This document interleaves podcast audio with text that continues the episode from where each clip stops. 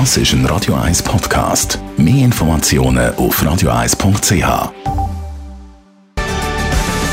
Mumford Sons mit ihrem Guiding Light. Der Wohntipp auf Radio 1 wird Ihnen präsentiert vom Hauseigentümerverband Schweiz. www.hev-schweiz.ch Es klopft und tätscht wieder an allen Ecken. Heute Abend Silvesternacht. Das muss natürlich gefeiert werden. Aber wie viel Lärm ist denn eigentlich zu tolerieren? Thomas Oberle, Jurist beim Hauseigentümerverband Schweiz.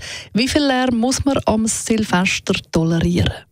Ja, das Lustige an dem Silvester ist ja, dass grundsätzlich die Nachtruhezeiten von der Gemeinde und die Abendruhezeit, wo man dann gewisse lärmintensive Tätigkeiten gar nicht mehr dürfte machen, immer noch in Kraft. Und trotzdem sagen dann Gemeinden, an diesen Tagen dürfen der Feuerwerk ablassen.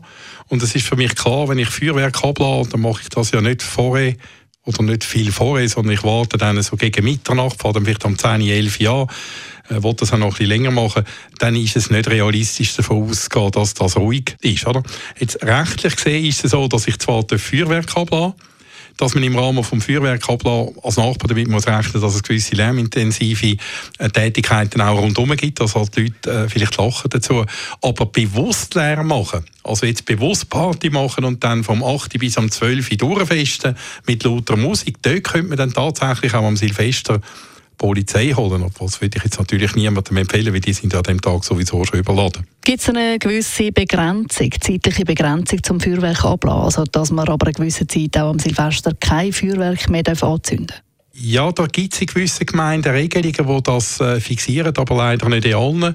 Und dann muss man äh, auf Empfehlungen zurückgehen. Und ich würde jetzt einmal meinen, so in der Regel 60 bis 90 Minuten nach Mitternacht müssen wir ja schon angesichts von den Nachbarn, die dann vielleicht schlafen und vor allem noch der Haustier, die leiden an dem Silvester wegen Geböllere, äh, vielleicht irgendwann einmal aufhören. Was klar ist, äh, das Feuerwerk gilt nur an diesen Tagen. Also jetzt reden wir vom Silvester, allenfalls am 1. August, aber nicht tageweise voraus und tageweise nachher, sondern es ist wirklich limitiert auf die Nacht vom 31. auf den 1. und dann eben sinnvollerweise dann irgendwann einmal am 1, halb 2 aufhören. Um. Das ist ein Radio 1 Podcast. Mehr Informationen auf radio1.ch.